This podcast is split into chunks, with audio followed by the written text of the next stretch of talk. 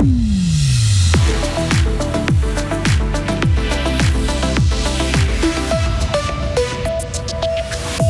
C'est une lutte de longue date qui aboutit. Les serviettes hygiéniques et les tampons coûteront moins cher. Les littératures romandes sont à l'honneur pendant cinq jours à Fribourg. Envoyer un satellite dans l'espace où presque des élèves jouent les apprentis astronautes. Le stratus de ce matin va vite céder la place au soleil. Il fera 4 degrés demain. Je vous préviens déjà, sera plus gris. Mercredi 1er mars 2023. Bonjour Vincent Douce. Bonjour à toutes et à tous. Les tampons et les serviettes hygiéniques vont coûter moins cher. Bonne nouvelle pour les femmes de ce pays. Après le Conseil national, le Conseil des États a décidé de baisser la TVA de 7,7 à 2,5% sur les produits d'hygiène menstruelle féminine. Décision sans opposition des sénateurs. On rappelle qu'au Conseil national, l'UDC et une partie du PLR avaient rejeté ce projet. Les produits liés à l'hygiène corporelle des femmes sont ainsi reconnus de première nécessité.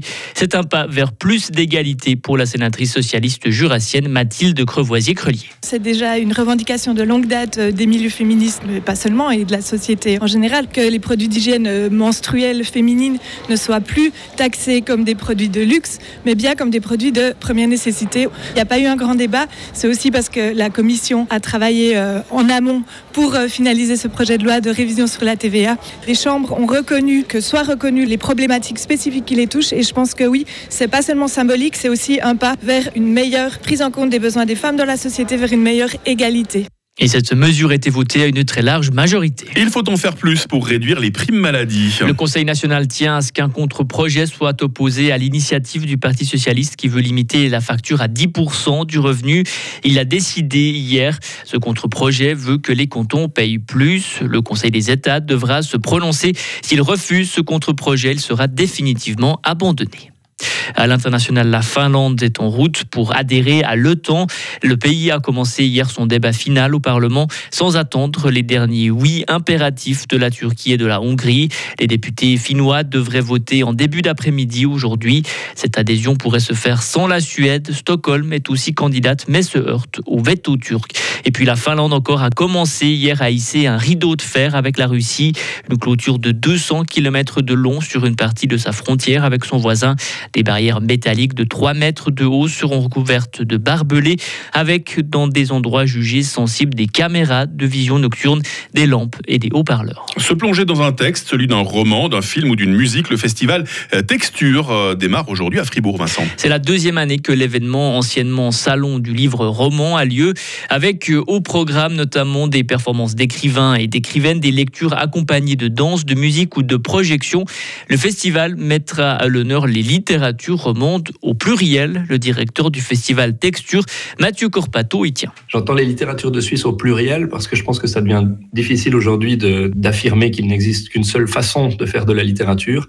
Et dans cette idée, d'ailleurs, pour cette édition, on a euh, dans notre programmation l'écriture du cinéma, on a invité des scénaristes, on a l'écriture du rap, on a des performances qui euh, mélangent musique, théâtre, lecture, on a des installations sonores.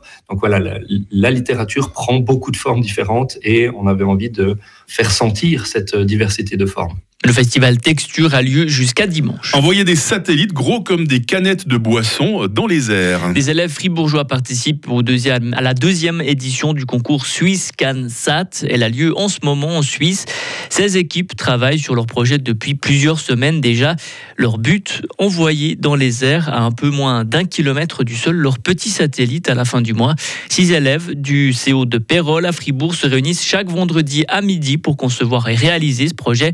Raphaël Cher, enseignant de sciences, les aide dans leur projet. L'objectif, c'est qu'on puisse retrouver le, satellite grâce à la petite musique qu'il fera, grâce aux coordonnées GPS qui devraient nous être envoyées euh, via la radio.